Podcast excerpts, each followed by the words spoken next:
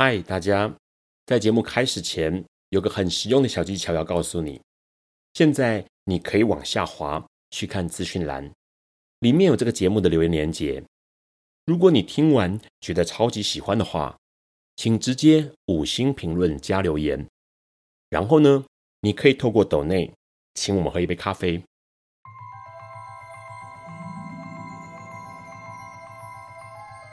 This is flaw. Alice is lost。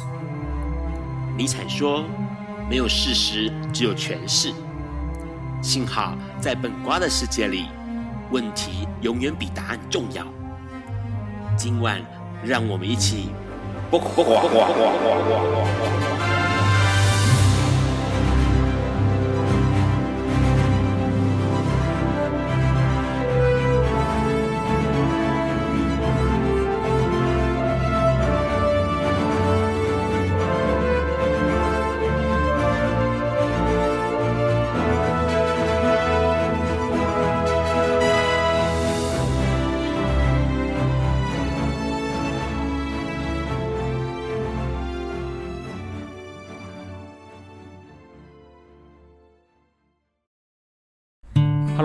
今天是二零二四年一月十八日，礼拜四晚上九点钟。你所收听到的是《卜卦笨瓜秀》第两百零四集。我是主持人 Ron。大选结束了，不管你喜欢的候选人有没有选上哦，我们都要回到正常正轨的生活。那当然，未来你可以透过更多的关心、更多的监督哦，来看看我们的当选人有没有去实现他心目中的理想，或者是说实现我们心目中的理想哦。接着呢，也要跟大家提醒一下，礼拜天到下礼拜一，也就是二十一号到二十二号呢，寒流要来了哦。那这个气象有说到，北部跟东北地区会明显的转冷，一直到下礼拜二，二十三号的时候到礼拜三的清晨，这是这波寒流最冷的时候哦。因为呢，是透过等压线来看这个寒流的情况，这一次的寒流。等压线来到了一千零三十二百帕，过去二零一六年那一个霸王级寒流，它的等压线是一千零三十六百帕哦。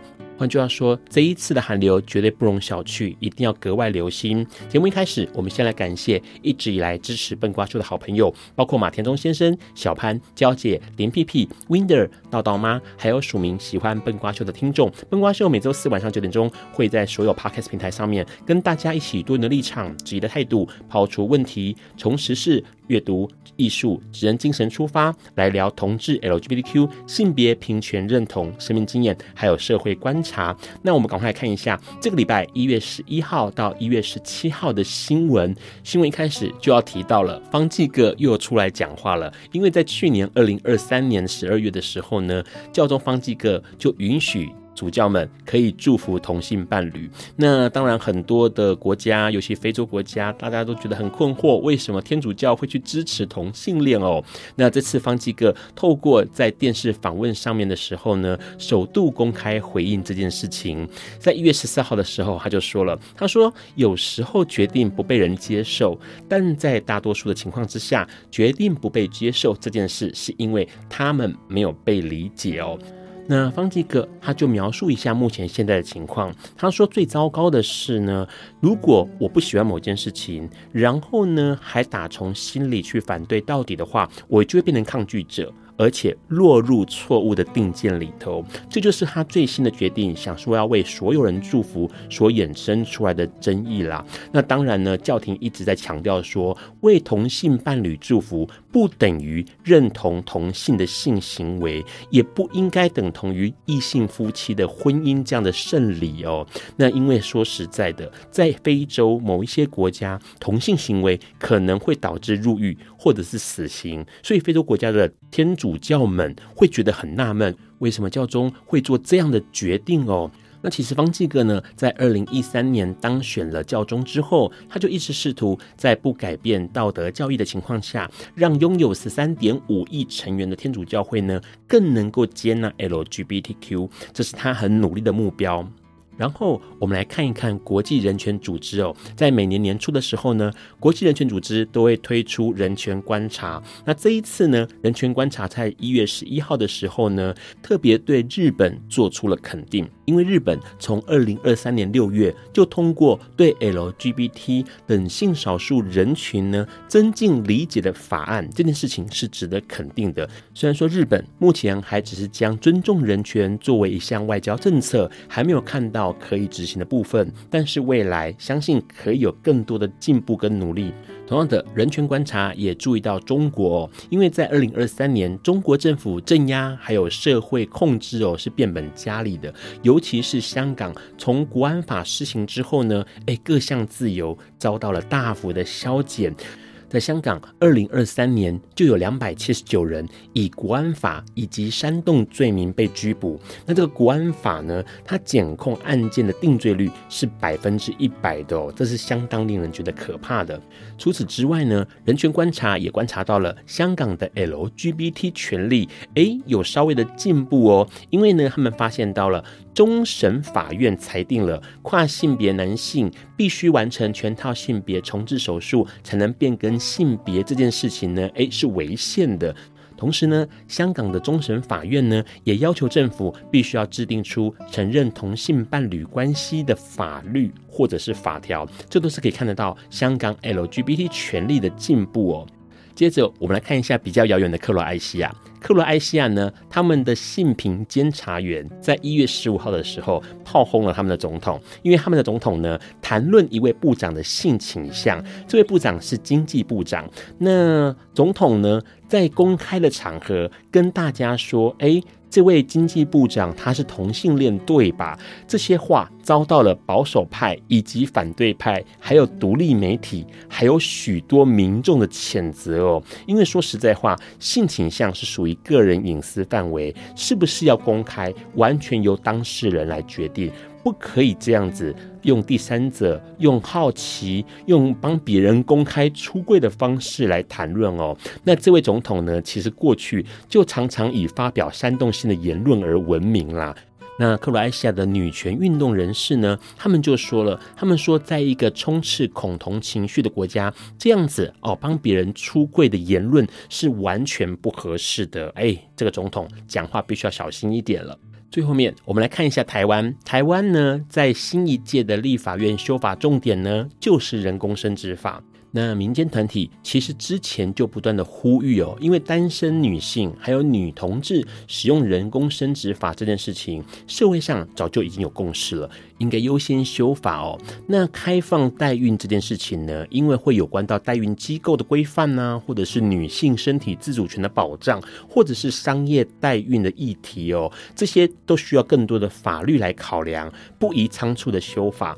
至于结果如何呢？就看看这一次修法的情况如何喽？说实在，台湾的性别意识还有 LGBT 的意识越来越进步，也越来越好了。今天的来宾就来跟我们聊一聊他最近的一张专辑里头唱出了旧时代台湾女性的某一种认命，或者是说无奈，但是却也唱出了台湾女性强韧的生命力。这位来宾就是我们的巴奈，今晚要来跟他好好聊一聊。我们先稍微休息一下。有一天，亚里斯多德在河边洗脚，他看了看身边的学生，将脚抽出水面，再踏入河中，说：“此水已非前水。”另一位古希腊哲学家赫拉克利特也说：“人不能两次踏入同一条河中，因为无论是这条河或这个人，都已经不同，就如同。”历史上的今天，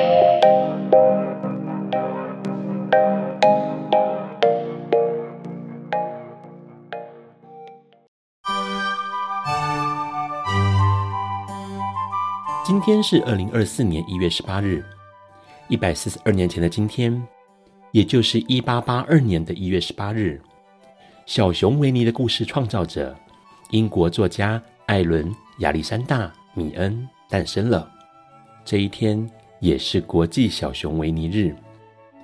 艾伦·米恩出生于伦敦，父亲是当地小型公立学校亨利之家的负责人，也算是教育人士。艾伦从小受父亲影响，也喜欢阅读。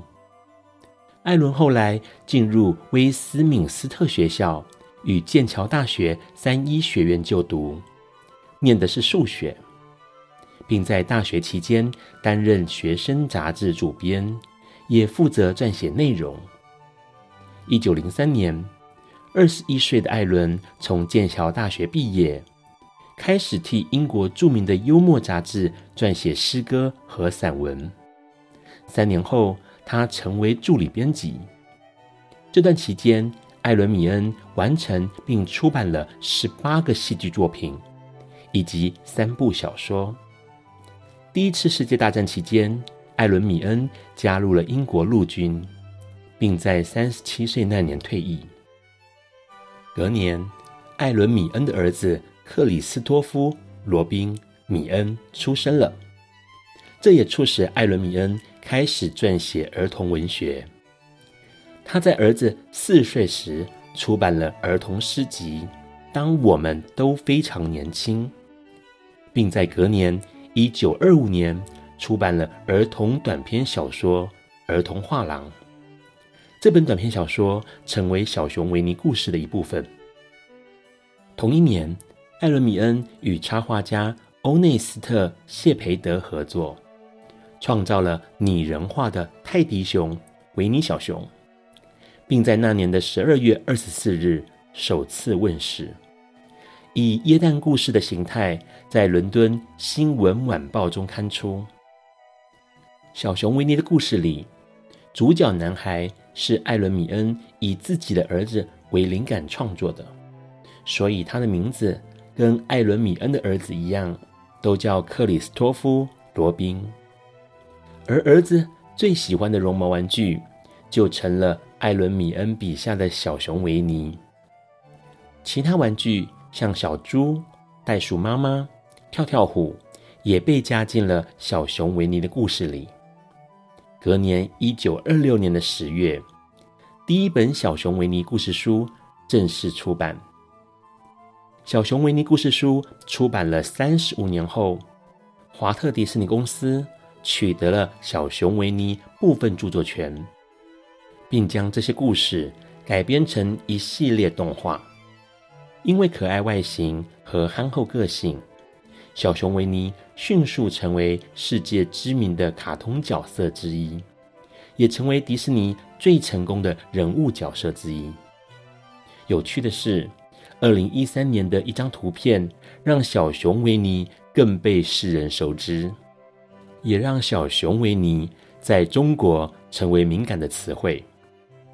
二零一三年，一张习近平与当时美国总统奥巴马在加州庄园会谈后，两人一派轻松、并肩而行的照片，被中国网友拿来与动画里小熊维尼和好友跳跳虎同行的画面做对比。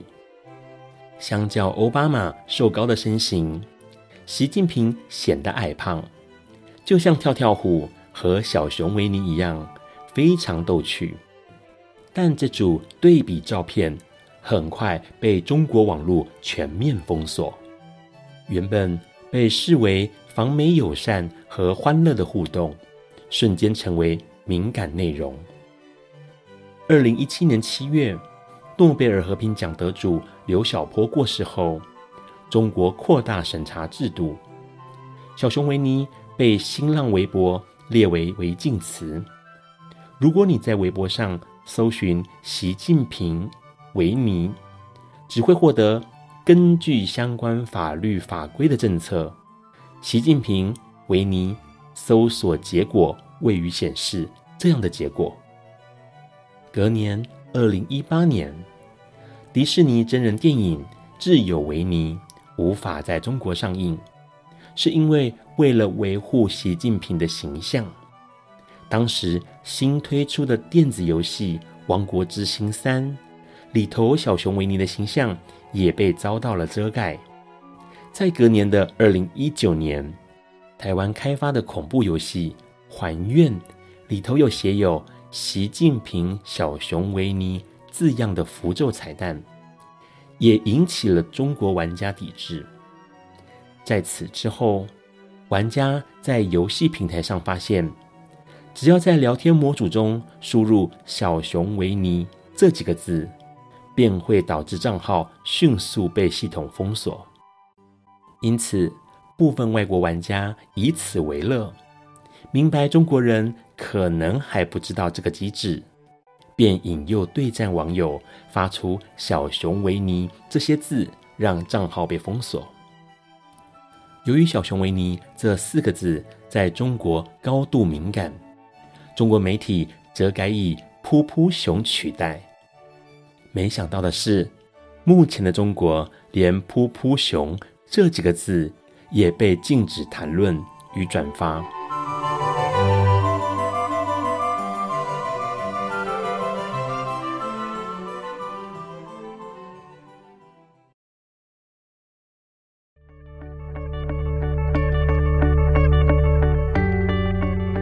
今天是昨天的明天，是明天的昨天。今天可以是去年的今天，前年的今天，甚至是历史上的今天。但今天不会重来。你今天过得如何？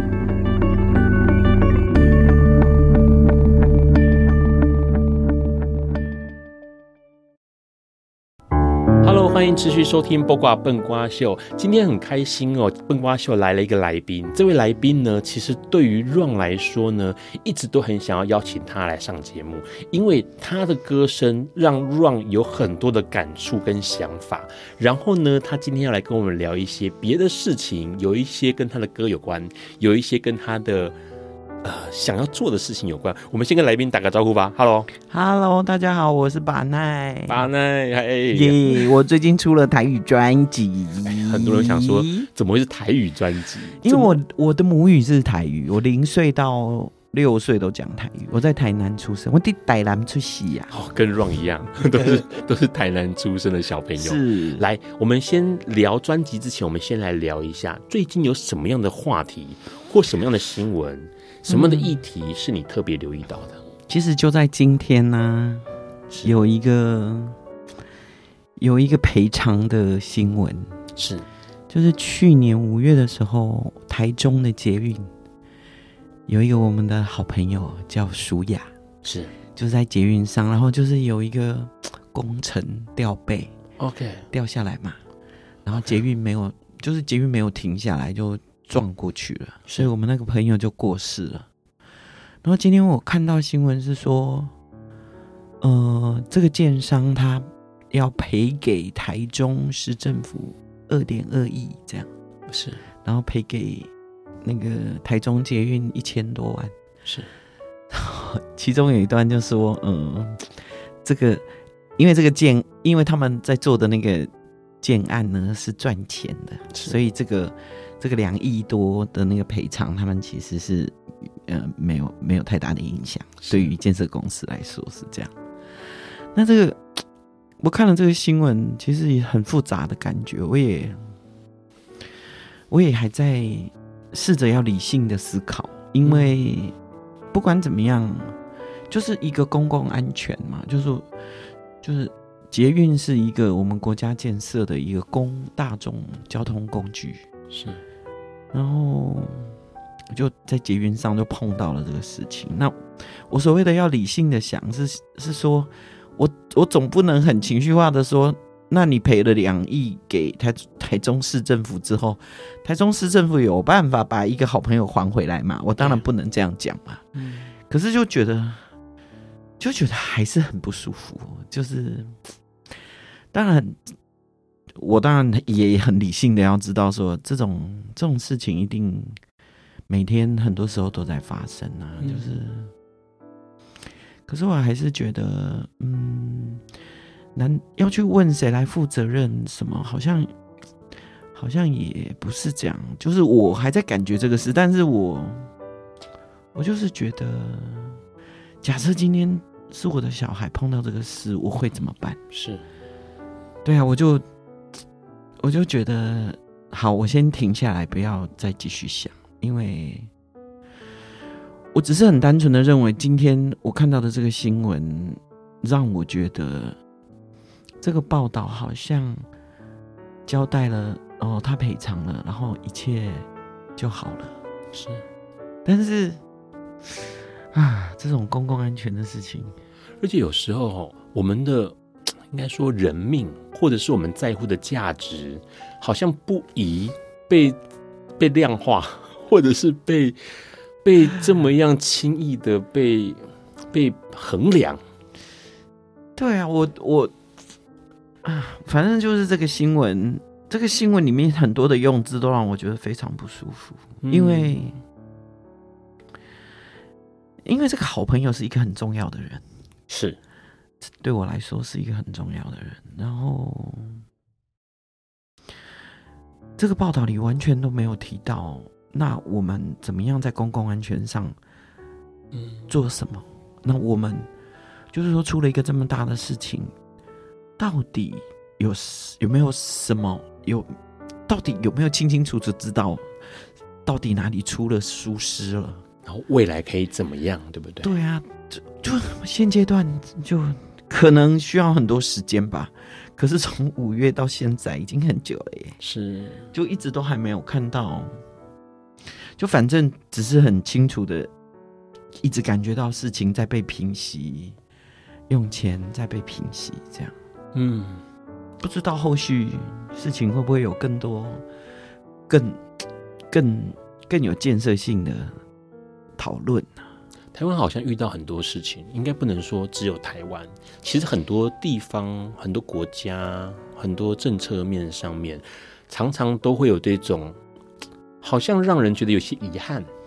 事情发生了，应该会有所警惕，或者是有所改变，或者是有些积极的往前进的想法。但是有时候就会啊，就是这样就过去了。但是我觉得我会有这种想法，就是因为我觉得社会一个友善的社会这件事是很重要的。对。可是你一个大众交通工具出一个这么大的事情，应该要在更积极的。我我的意思是说，台中市政府跟台中捷运公司应该要更积极的做更多事情，是，就是来带着大家做更多更多的讨论，更多的学习。嗯，应该应该要台湾应该要进步了吧？也赶快进步吧！其实巴奈哦一直都有一些理想、一些想法，然后有一些些期许，对于社会、对于环境。那他透过他的音乐告诉大家，或者是过过他的所作所为，跟告诉大家，跟大家一起并肩哦。待会我们跟巴奈聊一聊他的专辑，还有他的歌，以及他在乎什么事情。在这个之前，我们先稍微休息一下。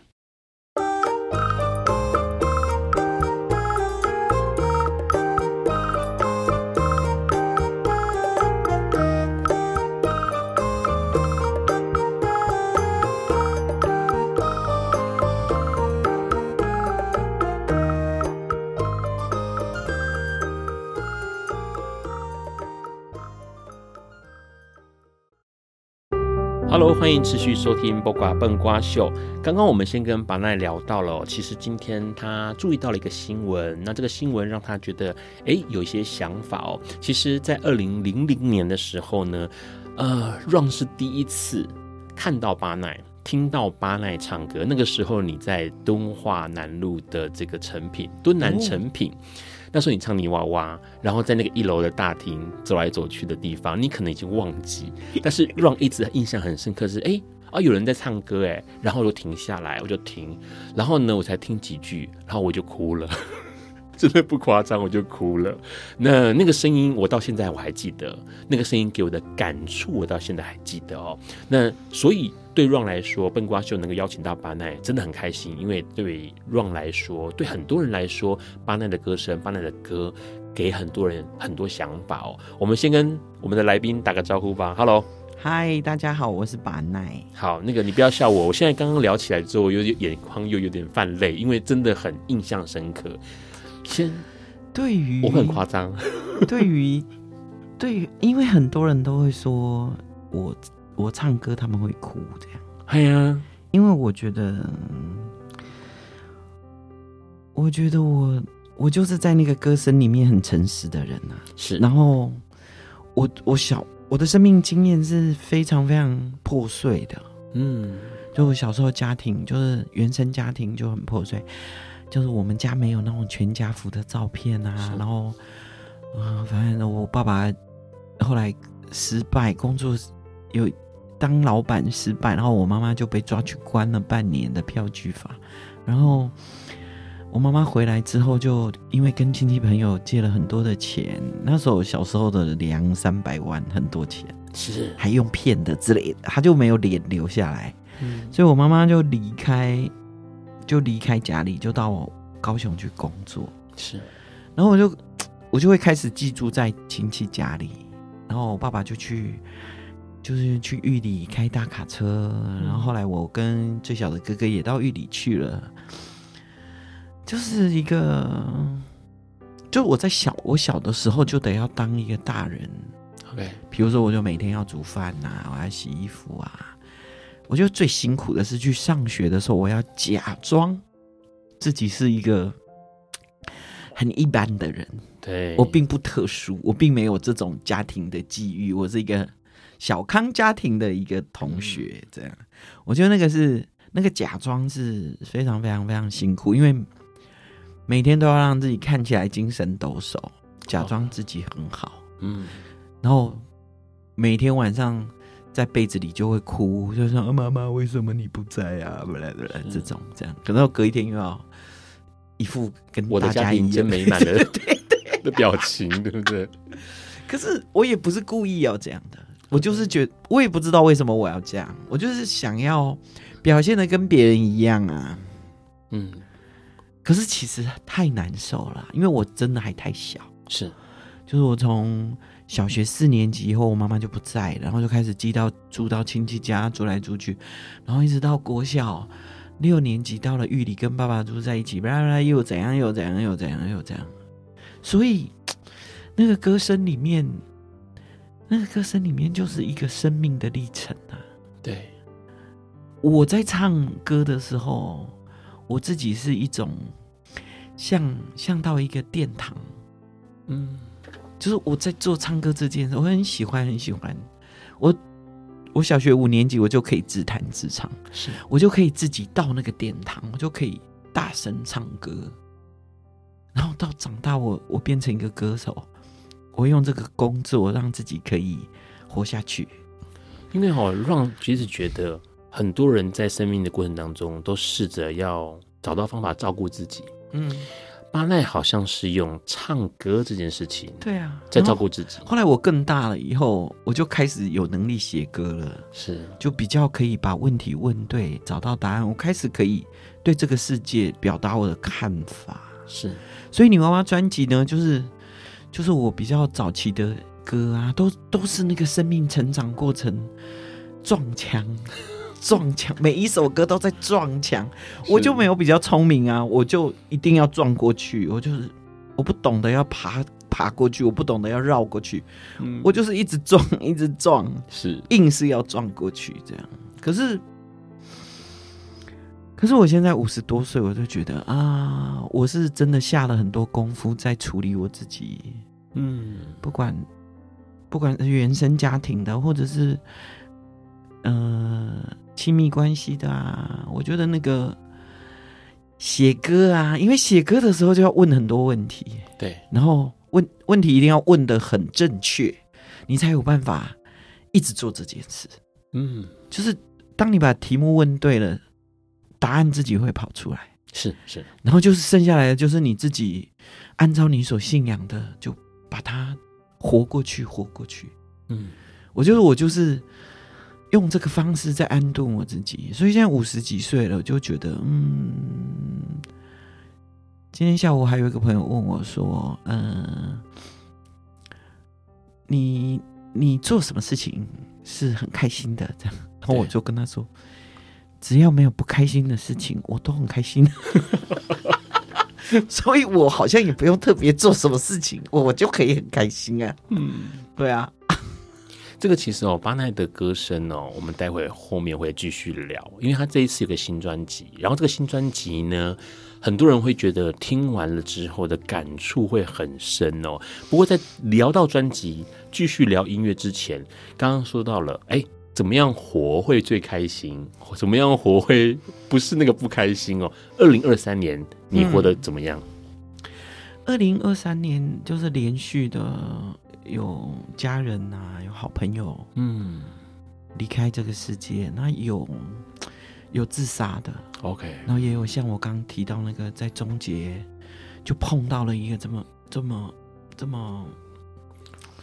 很不寻常的，对，这真的很不寻常。然后也有一个做创作的好朋友是，就是因为部落要祭典了，所以他他有他去帮，就是他前一天已经有下海去打鱼了，然后他帮一个他的同伴，因为他那个同伴应应该隔一天是要轮到那个同伴去打鱼的，结果那个同伴的。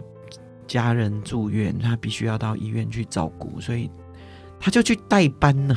OK，结果这里面也许就是因为是那个，就是没有背气瓶的嘛，是就是就是那个我不会讲哎，自由自由潜水，对，直接浮潜的，对，浮潜下去。那可能是因为时间太短，然后太密集，然后他刚好正在。移动他的作品展展场在移动，这工作量也很大，然后身体可能太太累了，自己没有注意，嗯，然后就可能就是来不及呼吸吧，就就走了这样，然后也有生病的、意外的，就连续好几个，所以我二零二三的前前八个月过得非常辛苦，我常常都在问说这种。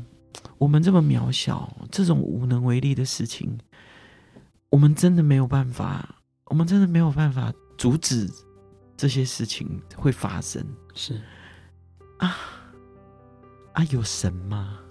嗯，有祖灵吗？有老天爷吗？是为什么这样？为什么要这样？就是对啊，有很多的无奈。对。很多总总的讲就是无奈，对，很多的无奈，嗯，也不知道该怎么样去，也没有，我也没有想说我要解决什么啦，就是因为就是经过嘛，经过很多事，我们就是会一直经过，一直经过，一直经过这样，嗯，我知道是会这样的啦，是，只是还是觉得太多了吧，一个接一个，一个接一个，一个接一个，所以二零二三年真的很辛苦哎，这样对，其实对于。精神上来说，对于心灵上来说，也都是蛮沉重的。嗯，后来到了八月，我开始录音了以后，就新的、新的、新的，因为谈那就是八月之前，大概六月的时候，我自己已经受不了那种，感觉自己非常非常低潮。这样，后来我就去做运动，是，我就去做瑜伽，然后有一。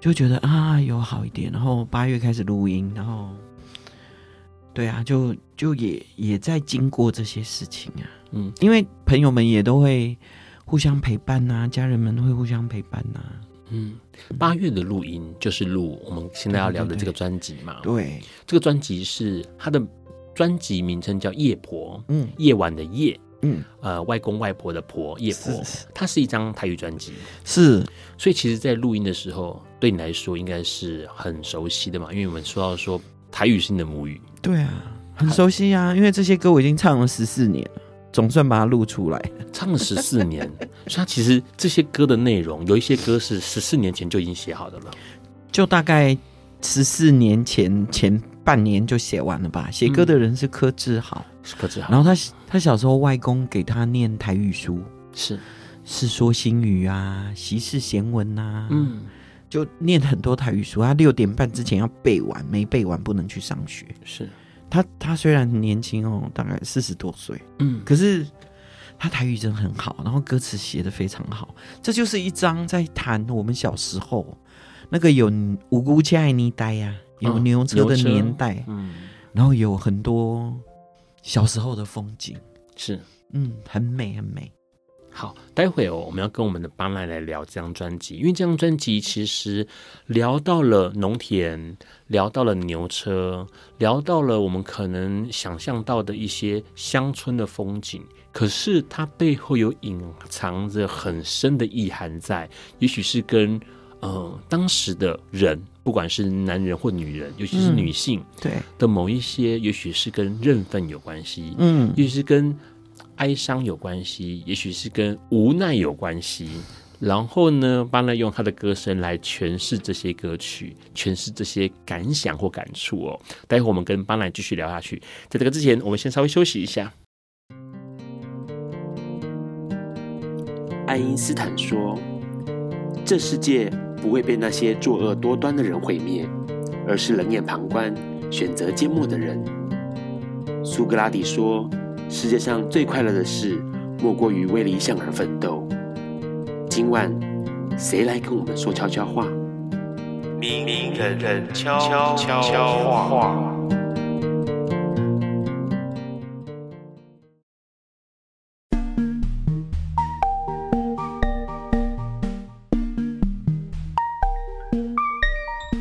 大家好，我是戴爱玲。没在怕的，好好享受当下。我觉得生命很奇妙，但是也很有趣。未来是一个问号，但是呢，将会让我更加的努力去往前走，属于我自己的每一步，找寻创造属于自己戴爱玲的答案。同样也把这些话送给大家，分享给你们哦。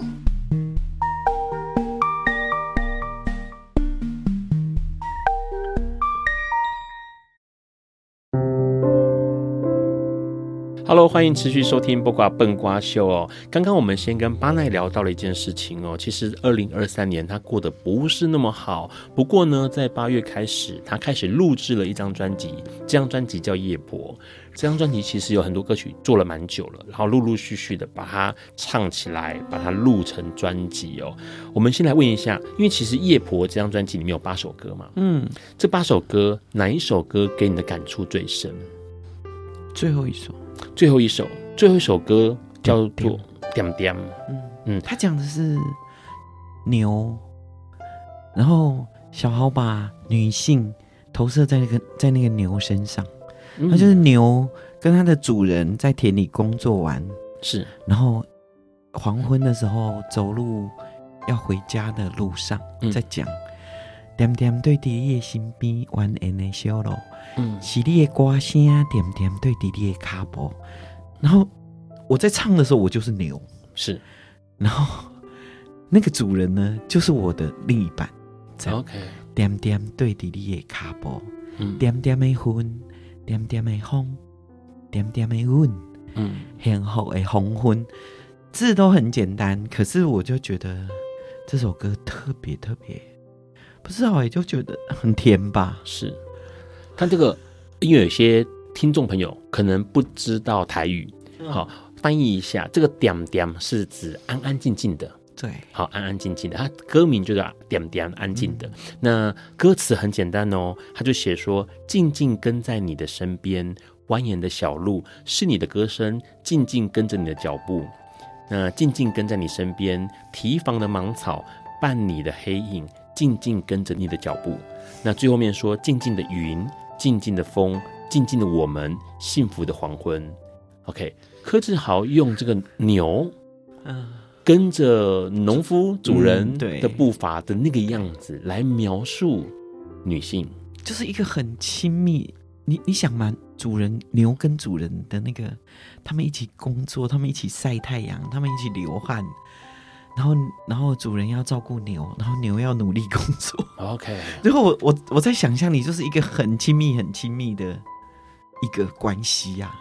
而且重点是无语，就是两个人之间是没有语言的，是，啊、是安安静静的。对啊。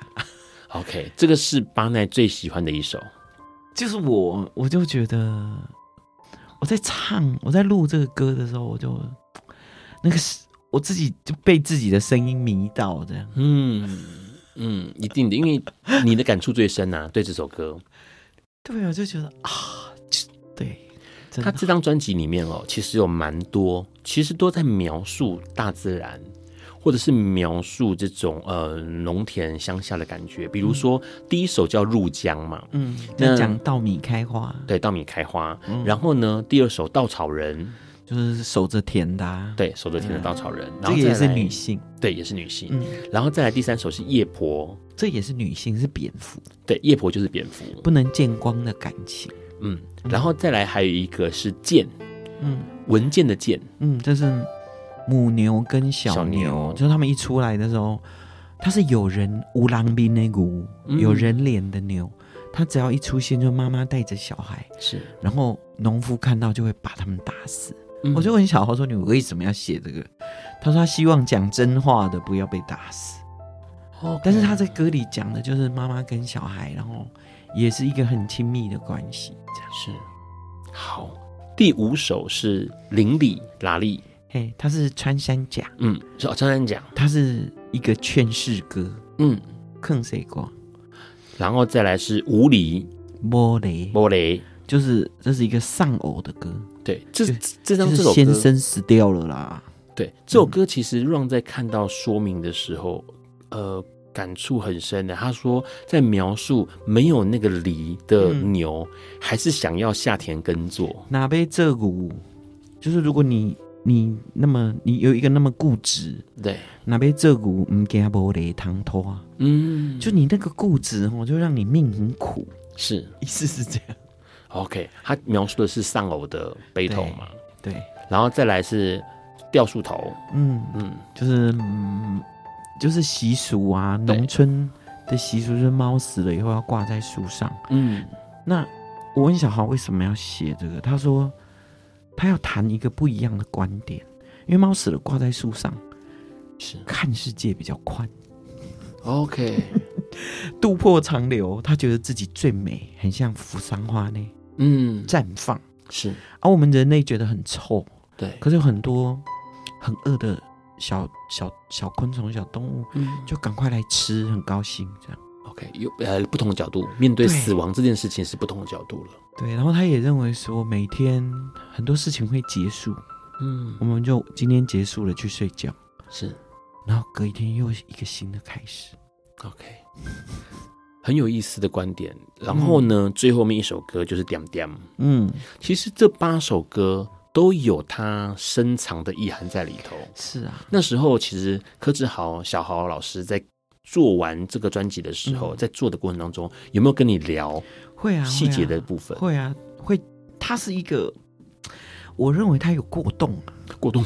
他他就是很喜欢讲故事，很喜欢讲故事，可以一直讲，一直讲，一直讲。嗯，然后他一直都是一个很很有能量的人，就很厚啊厚啊厚啊，你说什么都厚啊厚啊，什么都好这样。嗯，那在制作这个《夜婆》这个专辑的时候，嗯、有没有什么你印象很深刻的事情？不管是好的或坏的。就是，嗯，我们在我们在录我的配唱的部分的时候，我跟小豪要求说，我希望可以跟我做上一张专辑的制作人合作，是请小萧贺硕小硕来帮我配唱，因为柯志豪太爱讲笑话了。我说我没办法跟你工作啦。因为你都会，你你什么都嘛很好，阿季呀，最后啊很棒，很好听哦。嗯，对啊，什么都好这样，所以后来是萧何是我小时候来帮我配唱的。是，因为那时候，嗯，因为我们已经有上一张专辑工作的经验，所以我们工作很快，我一个下午就可以唱两首。哦，然后还有一次就是一次一一天一个下午晚上这样唱了四首。嗯。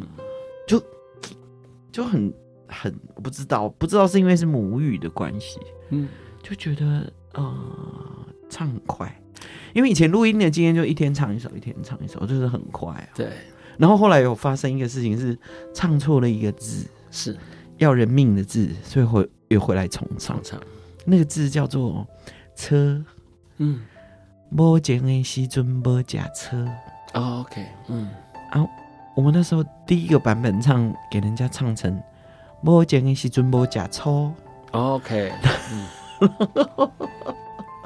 因为录完的时候有有先给几个比较熟练台语的老师先听，嗯，后来有个老师说这个一定要改，对，不然也许对啊，也许人家没没有注意到，可是这个错下去太太糟糕了。对，他那个国语叫做，这是在《夜婆》里面的歌嘛，歌词就无情的时候不吃荤的。对，那个是车假车，车车假车假财假车，嗯，就给人家唱成我假抽假抽拜抽，就这个地方错是很要命的啦。对，要语义就不同了。对啊，很不一样。刚刚巴奈提到说录这个。呃，夜婆这个专辑的时候，其实很多歌是很快就录完成了，嗯、有可能跟台语有关系。没有，我觉得也有可能是因为我唱这些歌唱的很熟，十四年来我很爱唱这些歌，嗯、是，就他那个这些歌内化在我的身体里很久很久很久。是，我觉得这也是一个更主要的原因呢。嗯，对啊，想要问一下哦，唱歌这件事情，嗯，不管是因为之前你有唱过国语。嗯，也有唱过母语的，嗯，好，台语也是母语之一，嗯，然后也有原住民的母语的，原住民的主语，主语的，OK。通常我唱原住民主语的都是比较，就是比较是呃，没有那个意思的，没有那个，比如说桌子椅子，这是今天明天，我唱的都是比较是称词的，嗯，就是一个感觉的，是。就是吼嗨呀，拿鲁湾这种，嗯嗯，真的是那个是很古老、很古老，已经在这个岛上唱了千年万载的称词，这样。嗯、因为我的，因为我是在台南出生的，是，所以当我回到部落的时候，我已经要上一年级了。OK，我到部落以后，我才发现，哦，原来我是我是讲另外一个语言的才对，嗯，但是我通通听不懂。也是后来才学的了。然后我们去上学，没有啊，我也没有学，没办法学，因为我们的族群人真的很少。对，我们全世界也才一万人。嗯，但是我比较讶异的是说，像台语是，就是全台湾有百分之七十可以使用这个语言。嗯，但是现在台语也走到断层呢。对对对啊，很多不能讲的第一代都已经出生了。对，这是我觉得比较吓死我的。因为我自己的族群，我不能讲这件事，我可以理解。是，可是那是那是相对在我小时候用更主流的语言，因为我爸爸妈妈也不希望我们在台南会被欺负啊。嗯，所以学台语，因为听不懂会被人家欺负或什么什么什么的，就觉得一定要学台语比较对。是，可是现在居然台语也也就断裂，而且我已经想了很久，为什么？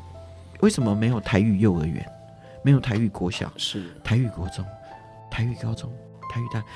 我觉得简单的说啊，就是我们的国家政策啊，嗯，就是还是太单一了啦。应该要有意识的去做这件事情。对啊，明明我们都一直说台湾是一个多元文化的地方，可是其实在文化政策上，其实还是非常非常的单一的。OK，真的，像客家话，客客家人也没有学校啊，是。然后原住民族群这么多哎、欸，原住民不是一组哎、欸，是现在有十六族，还有平埔族群这么多哎、欸，嗯，就是对于文化怎么样，怎么样让文化被活回来，我们的生活里面的那个手段，嗯，太太太太单薄了。对也太单一了。对，待会我们跟我们的巴奈继续聊一下哦，唱歌这件事情对他的想法，音乐这件事情，好像有些东西可以透过音乐传递出来。我们先稍微休息一下。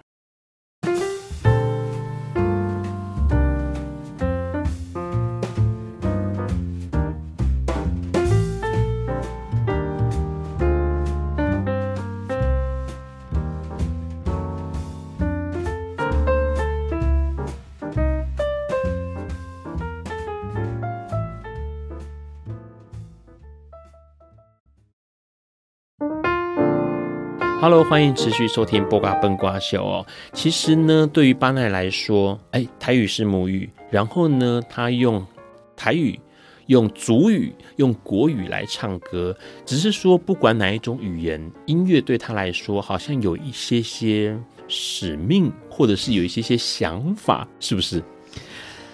嗯，因为我觉得有感觉，嗯，是很重要的。所以，当我把我的感觉表达出来的时候，这件事情是很重要的。是，因为，因为不只是不只是那么单一的，好像是个娱乐，一个消遣。对我来说，它是一个讯息，嗯，从我这边要传送出去的一个很重要的媒介。之所以重要，是因为我觉得我想要表达的那个感觉是很重要的。比如说，我们应该有一个更好的社会啊。对。比如说，我们应该要可以互相帮忙，嗯、我们应该要利他，通常都是这么说的。比如说，嗯，不要大欺小，是对，就这种很很简单的道理，我都都很希望，我可以用我的声音，我可以用我自己写的歌，把它讲出来。是，那就是很希望我们的社会可以更。其实就是更友善了，嗯，大家大家的需求都可以被照顾的很好，然后，然后彼此可以尊重，是，然后大家互相学习，这样，那个、我觉得很好。刚才提到的友善，好像不只是人跟人，嗯、好像人跟自然之间的友善也是你在意的。比如说讨论到飞核，对啊，这件事情，讨论到环境这件事情，对啊，因为我常常会想说，国家发展，国家发展。国家有没有问过我们？真的有要那么多发展吗？嗯，我们真的有要那么多钱吗？是我们真的有要买那么多鞋子吗？我们真的有要一直换手机吗？是为什么我们要一直被刺激？我们也为什么？我真的觉得，因为我从很年轻的时候就就很清楚的做了选择，说我要当一个穷人。嗯，我只要可以活下去就好了。我我不要为。这些外在的事物这么的焦头烂额，是对，我觉得我自己在很年轻的时候就可以选择了，可是国家很像无底洞哎，都没有办法选择哎，逼着你。对啊，就比如说我们这，我们不是才刚过了我们的选举，是，然后我们的候选人就会说啊，原住民狩猎哈，我们就是要保育野生动物啊，我们要让原住民，他们要，他们要。纠正我们的文化是，可是这些候选人他一定万万没有想到，山里面啊，就是国家的造林政策，把很大面积的原来的森林拿掉，然后下去种柳杉，是是，然后他那个原来的森林就是野生动物的栖地，生态被。变化，栖地被剥夺，然后去种野生动物，没有办法，没有食物，然后非常干燥的柳杉，这样。因为五六十年前，因为要电线杆嘛，对，所以很大面积在种柳杉。可是后来很快啊，电木头的电线杆很早就被淘汰了。对，那这里面当然还有牵涉到树苗的利益啊，嗯。你去砍草，你去照顾树苗长大的那个利益啊，那个都是很大面积的国家的钱在那里造林呢。那你在山下，在冷气房里听到造林，觉得很棒。嗯，可是这个就是我，就是把野生动物栖地拿掉，很很重要、很主要的原因呢。嗯，其实，在节目一开始哦，呃，还没有开始跟大家聊之前，巴奈刚来。然后呢，Ron 就跟巴奈聊到一件事情。其实我发现到，我们好像都注意到了社会上面对尊重这件事情，好像那个意识还是匮乏的。刚刚提到了，其实如果假设你对于自然够尊重，你对于野生动物，你所以对于生态这件事情够尊重的话，其实你可以去多设想一点，而不是一昧的用自己的想法或自己的需求去改变这个环境。也不是啊，这这个就是整个。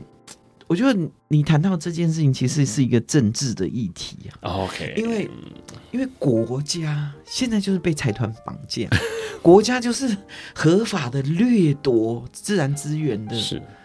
然后为什么国家要掠夺自然资源？财团要开发，嗯，国家要开发，国家要发展，所以最后就是资本主义在绑架我们所有的行为跟思考模式。对啊，我说那人人就在这个。这个回圈里面，对呀、啊。最后问一下啦，嗯，我们就跳脱这个话题来。好啊。二零二四年，现在一年的开始嘛，你有什么样对自己的期许？嗯，三月的时候要继续去唱歌啊，唱歌。嗯，对啊，就夜婆，想要再多巡回一些，因为这些故事都很有很有意思。嗯，就是因为我目前已经做了二十八场，我希望还可以做四五十场这样。是，期许主要是这个。然后到了五二零的时候，我们就会结束在帐篷的抗争，为传统领域画设办法的抗争。是，就会回台东重新生活，然后会花更多时间回到山上的家里。是这样，就是这是未来的人生几个很重要要做的事情。可能有一些人知道，因为应该说喜欢巴奈，有在关注巴奈的知道，长时间目前多久了？一直在二二八。对啊，在一个月就七年，在一个月就七年了。嗯，说一下感想吧。因为小英是第一个承诺要做好这些事的人，是。然后小英也跟原住民族群道歉，然后我们希望小英可以带着我们整个国家，把原住民族的转型正义、原住民族的历史正义，让它上一个轨道。这样是，但是这七年就要过了，现在小英是做不出来。嗯，那新的新的新的元国家元首应该也没有想要管这个事情，因为原住民族群的票就是太少啊。是。那我们常常会说少数服从多数，可是它的前提应该是所谓的少数的需求都被照顾好了。嗯。我觉得我的心愿就是，我们的文化有它非常非常美好的地方，每一个族群的文化都有它非常非常美好的地方。可是现在闽南台语也在消失，客家客语也在消失，很多原住民语言都在消失。如果你对于台语的消失呢，感觉很舍不得的话，我觉得你就会有机会体会为什么对我来说是那么大的痛苦。因为我们在消失的不是只有我们的语言，是我们消失的是我们的家园，我们消失的是我们的吃的，我们的我们跟祖先要在一起的那个我们。狩猎，我们是狩猎采集的民族，然后我们没有足够的空间，让我们可以继续狩猎采集。某一些连接会断掉，已已经没有连接，好残酷。我的部落有一个 seven，有一个全家便利商店，有加油站，有农会，有不来不来，有红绿灯，有斑马线，是我的部落。是，对啊，你你怎么想象一个原住民族群的部落是长这样？嗯，就没了。是对。但是不管怎么样哦，我们还有音乐，因为其实让邀请巴奈来就是聊这件事情，因为巴奈透过音乐讲了很多人或许感同身受，哎，或许说不出口的感触与生命经验哦。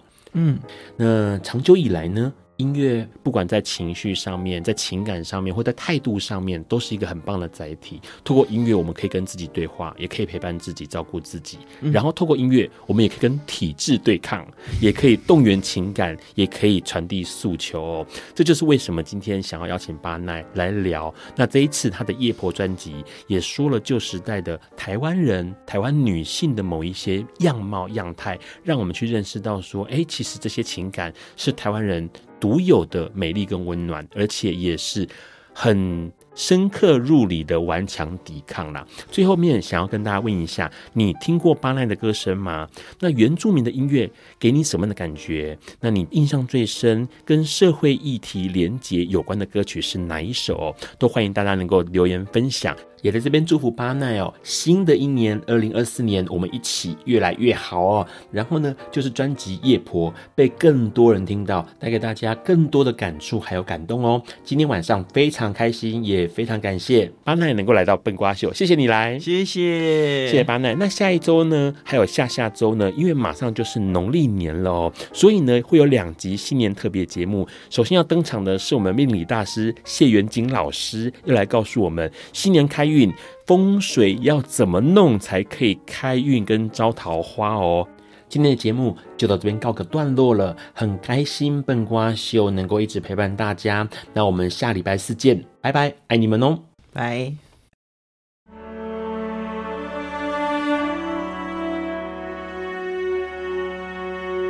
感谢收听本集节目，欢迎分享、评分、下载、收藏。并从你习惯的 Podcast 平台订阅本瓜秀。此外，你的热情抖内也是对本瓜秀的最大肯定。让本瓜秀在未来的日子里能继续陪伴大家。